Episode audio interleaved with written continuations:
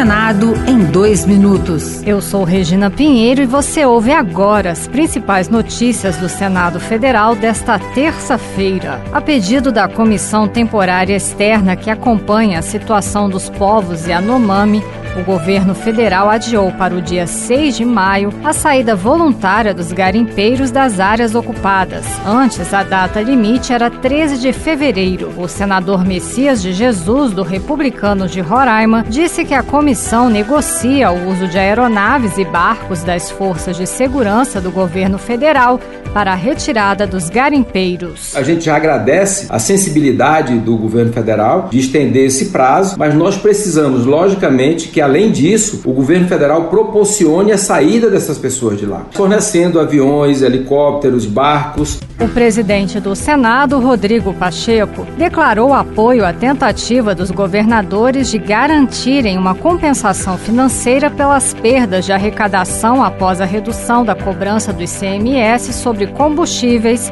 energia elétrica, serviços de comunicação e transporte público. Mas ponderou que os consumidores não deverão pagar por esse prejuízo. O governador do Piauí, Rafael Fonteles, afirmou que ainda não há um consenso sobre o valor devido pela União e o prazo para ser quitado. Estamos discutindo o valor dessa compensação, porque há divergências na fórmula de fazer esse cálculo, porque envolve um gatilho e correção monetária, qual é a metodologia em relação ao ano, ao semestre. Outras notícias sobre o Senado estão disponíveis em senado.leg.br barra rádio.